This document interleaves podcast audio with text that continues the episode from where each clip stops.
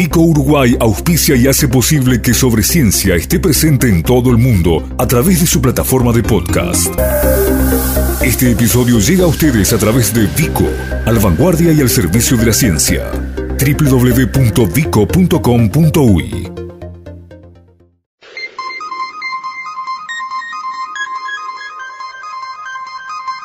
Uruguay ante el cambio climático. En la previa de la cumbre COP25 sobre ciencia repasa las acciones de nuestro país destinadas a cumplir con sus compromisos en materia ambiental. Un especial dedicado a descubrir lo que Uruguay prepara en materia de mitigación, adaptación y respuesta al impacto del cambio climático. Cambio climático.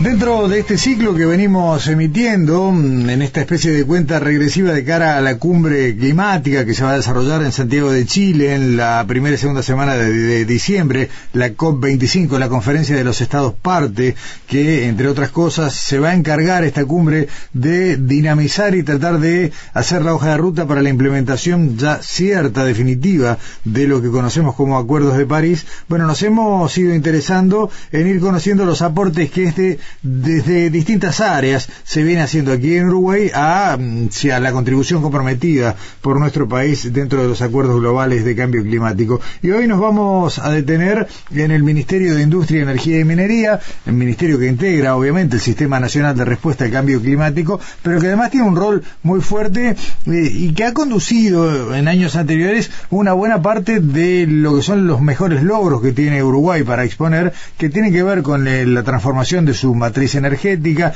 con la drástica disminución de las emisiones vinculadas al consumo de energía eléctrica en nuestro país, pero que tiene por delante otra tarea no menos importante y que ya viene desarrollando, y ahora veremos con qué vértigo, con qué vigor, que es el cambio de la movilidad, la matriz, eh, las emisiones vinculadas a la movilidad nuestra, la de los habitantes en el territorio, y cómo se puede canalizar esto en un proceso virtuoso. Le agradecemos mucho esta conversación y estos minutos a la subsecretaria del Ministerio de Industria, la ingeniera Olga Otegui. ¿Cómo le va, ingeniera? Buen día.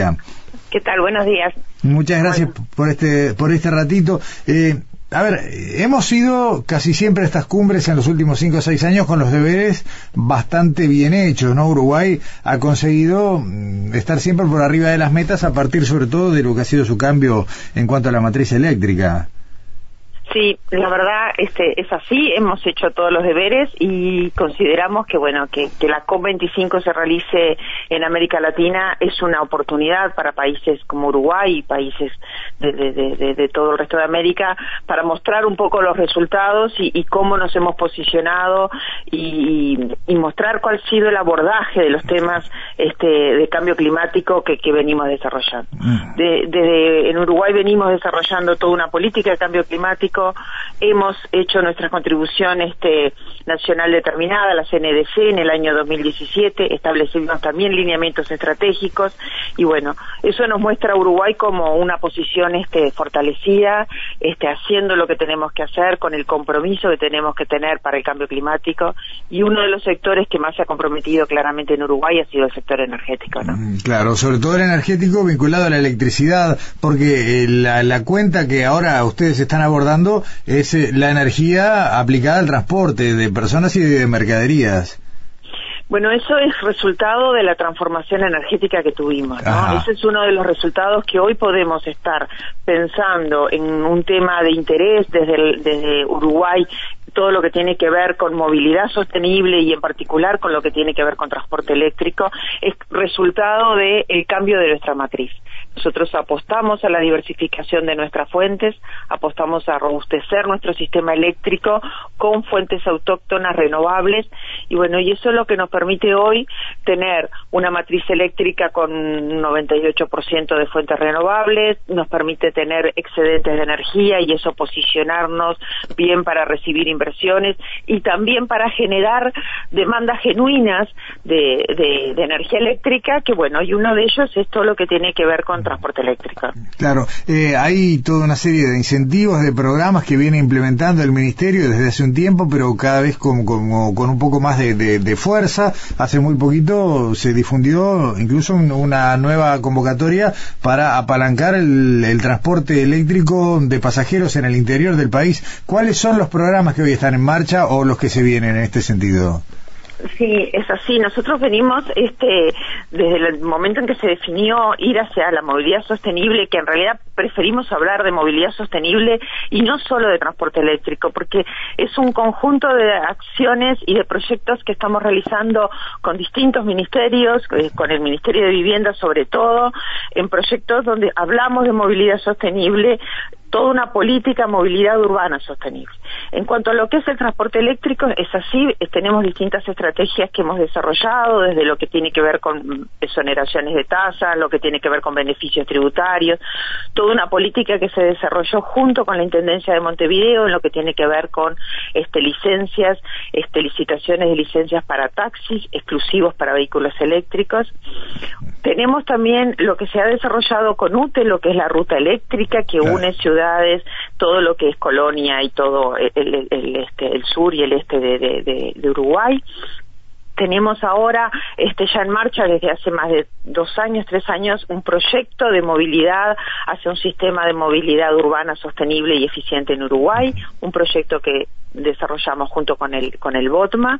Y en el marco de todas estas actividades junto con una comisión interministerial en el área de transporte hemos este definido eh, bueno tratar de incorporar 100 ómnibus eléctricos y eso ha sido a través de un subsidio que se va a dar en, en este en este, en este correr de lo, del año y, de, y lo del próximo para que las empresas que hoy día están en el transporte puedan cambiar su transporte a combustible fósil a un transporte combustible eléctrico. Y bueno, ese gap que hay en la inversión, bueno, se va a subsidiar y eso es una de las políticas que hemos definido. Oye, en estos días y a partir de lo que fue la entrega o, la consagración de como premio Nobel eh, para quienes desarrollaron, premio Nobel de Química, debí decir, para quienes desarrollaron las baterías de litio, eh, hemos venido hablando nuevamente de este tema que es hoy el corazón de este nuevo esquema de movilidad eléctrica, el desarrollo de baterías con más capacidad a costos relativamente más accesibles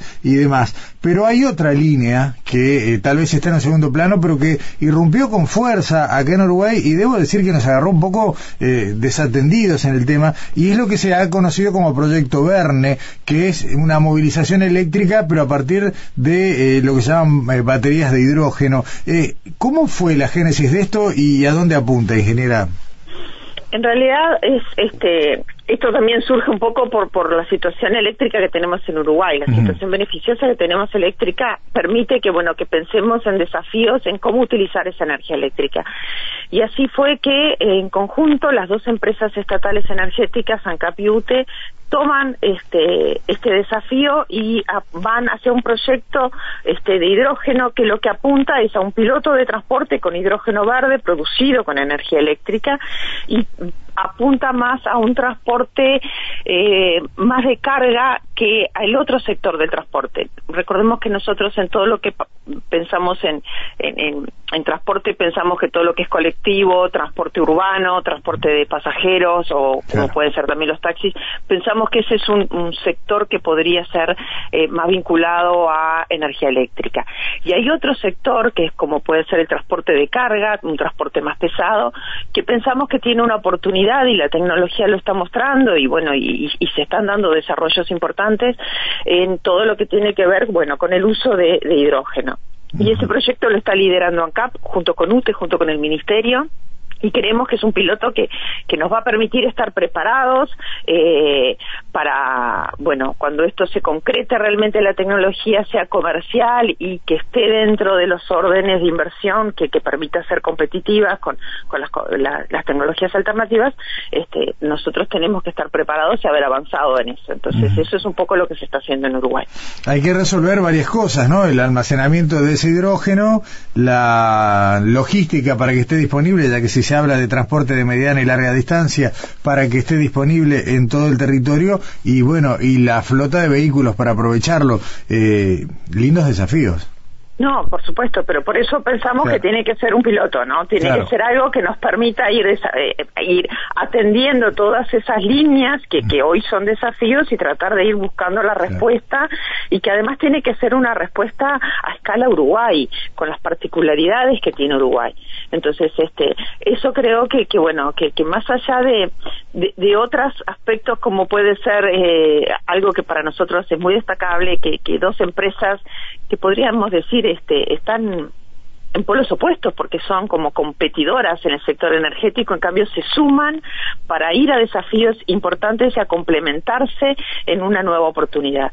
Y también en el caso de ANCAP, porque bueno, es pensar en el futuro, ¿no? Pensar en cómo va a ir a transformarse nuestra empresa petrolera en el futuro este con todo el cambio que se viene en todo lo que es movilidad. Claro, es que está claro, yo, yo recuerdo incluso haberlo comentado al aire hace algunos años cuando la llegada del gas natural parecía incipiente, que bueno, venía esa puja, ¿no?, entre ANCAP y UTE, a ver si el gas natural se usaba para generar más electricidad para una movilidad eléctrica o si se utilizaba como combustible directo en el modelo parecido al argentino, ¿no?, como gas natural comprimido. Acá aparece otra alternativa distinta con mucho más sustento a futuro porque este hidrógeno verde, como usted dijo, en realidad es una manera muy inteligente de almacenar esos excedentes de eh, electricidad, de energía eléctrica, que se puede generar en cualquier punto del territorio y que sí aprovecharía muy bien las capacidades desarrolladas de ANCAP en, en temas de logística y demás. Por supuesto, eso es así y, y las capacidades que hoy día tiene ANCAP eh, Claro. es fundamental, el conocimiento que ANCAP tiene en, en la refinería, es, es posible que es, este, se permita hacer este piloto y además como país y, este, nos debemos, tenemos la obligación de seguir reduciendo eh, las emisiones de CO2 en el sector de transporte. Recordemos que, que el 64% del sector de CO2 del sector de energía es transporte. Entonces, ahí es donde tenemos un desafío muy importante en seguir bajando las emisiones en el sector transporte. Como lo tenemos en toda la matriz de abastecimiento, porque la matriz de abastecimiento de Uruguay, un peso importante es este, los combustibles fósiles, que están, por supuesto, en segundo lugar. En primer lugar, la matriz de abastecimiento es la biomasa, pero ese segundo lugar que es los combustibles fósiles, petróleos y derivados, más de la mitad es transporte, mucho Claro, más de la mitad. claro. Entonces ahí tenemos otro desafío que tenemos que, que, que enfrentar y que bueno, que tenemos que verlo como una oportunidad y eso Sí, es lo sí. que estamos haciendo. Claro que sí. Yo di por sentado en general que cuando hablábamos de movilidad eh, en base a hidrógeno era utilizando el esquema de eh, pilas de baterías de hidrógeno para generar electricidad. Está la otra posibilidad de usar el hidrógeno directamente como combustible. Exacto. ¿Cuál de los dos modelos es el que está en, en- en exploración? este Usarlo directamente, usarlo directamente. Bien, bien, bien. motores directamente en base a hidrógeno, Eh, con lo cual eh, se tiene una potencia más que suficiente eh, y bueno, y ahí hay un, un lindo tema por delante. Tal cual. Claramente, eh, usted lo dijo al arranque de esta conversación, uno piensa muy rápido en una movilidad eléctrica, sin embargo, eh, hay que hablar de una movilidad sustentable, porque también aparece acá, bueno, cada vez más, si bien con, no exenta de polémica, la movilidad individual en que es otra parte, y la ciudad se ha orientado también a facilitar esto. Aparecen los vehículos compartidos, que creo que ya dentro de muy poquito en Montevideo se empiezan a, a brindar estos servicios. Hay una mirada global, ingeniera, sobre este escenario de movilidad deseado a un, digamos, mediano plazo. ¿Cómo, cómo lo visualizan ustedes al esquema completo? Sí, por eso yo lo mencioné Sí, al inicio, sí. ¿no? Nos gusta más bien este hablar de lo que es movilidad este sostenible y no solo transporte eléctrico. Nosotros Claro. tenemos ahora proyectos este que estamos analizando en distintas ciudades del interior, eh, Ciudad de la Costa también, en, en- en otras ciudades de- del interior, donde estamos haciendo un estudio de cuál es el plan de movilidad urbana de esas ciudades. Y ahí lo que buscamos es eso, es buscar cuál es el mejor, la mejor movilidad, este, desde el punto de vista del el uso de combustibles, desde el punto de vista de emisiones, que sea sostenible para toda la sociedad y buscar cuáles son los distintos medios de transporte. Y ahí estamos hablando, sí, por supuesto, de bicicletas, también estamos hablando de transporte colectivo, pero buscándolo de alguna forma con una mirada integral que permita utilizar eficientemente el combustible y que, bueno, que por supuesto que cumpla con todas las, las condiciones este, que la sociedad requiere en, en, en, en cada territorio, ¿no? Y por eso creemos que este que pensar en todo lo que es el transporte, este, ese transporte que, es de la última milla, como se le suele decir, o con bicicletas, o con algún otro tipo de movilidad, o con movilidad compartida, porque, bueno, nos parece que, que que seguir pensando en el utilizar el vehículo este una sola persona como como se utiliza como sabemos que más del 90% de, de, de la vida útil del vehículo está parado eso no, es, es, impensable. Este, y bueno, y eso es un poco lo, que tenemos que apuntar. Eh, ingeniera, claramente a Santiago, a la COP25, su cartera, el Ministerio como integrante del Sistema Nacional de Respuesta al Cambio Climático, va con una valija bien, bien llena de lo hecho y sobre todo de lo que sigue. Así que eh, vamos a tener un montón de conversaciones de estas por delante. Sí, nosotros estamos este, con mucha expectativa con esta COP. Además llevamos este, eh, muchos temas este, en el sector de energía. Llevamos, por supuesto, todo lo que es movilidad, que fue lo que estuvimos conversando. Llevamos el proyecto de hidrógeno, pero también vamos con un compromiso que, que asumimos con nuestra CNDC, que es un plan de adaptación este, en el sector de energía. Todo el tema de la respuesta al cambio climático y la variabilidad pasa por mitigación, por supuesto, que es la reducción de la emisión de gases de efecto invernadero, como fue con la diversificación de nuestra matriz, como es el cambio en el transporte eléctrico. Pero también pasa por lo que es la adaptación a estos nuevos escenarios climáticos y al aumento de la resiliencia a los cambios. Entonces, eso es lo que estamos haciendo con el plan de adaptación. Está bien, prepararse para eh, lo imprevisto, ¿no? En definitiva, nuestra matriz depende mucho del clima eh, y hace falta que los modelos funcionen de todas las maneras posibles. Tal cual, el sector energético necesita tener, generar fortaleza, generar esa capacidad de resiliencia y de prevención. Necesitamos mejorar mucho el conocimiento que tenemos de la vulnerabilidad de nuestro sector. Y bueno, y eso es un poco lo que estamos ahora porque además así nos comprometimos cuando, cuando se hizo la Política Nacional de Cambio Climático, con la CNDC, nos comprometimos a generar el plan de adaptación.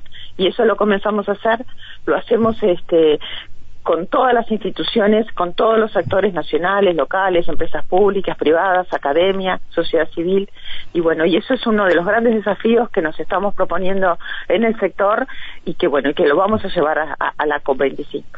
Excelente. Ingeniera Olga Otegui, subsecretaria del Ministerio de Industria, Energía y Minería, muchas gracias por estos minutos. No, por favor, a las órdenes como siempre, un placer. Igualmente.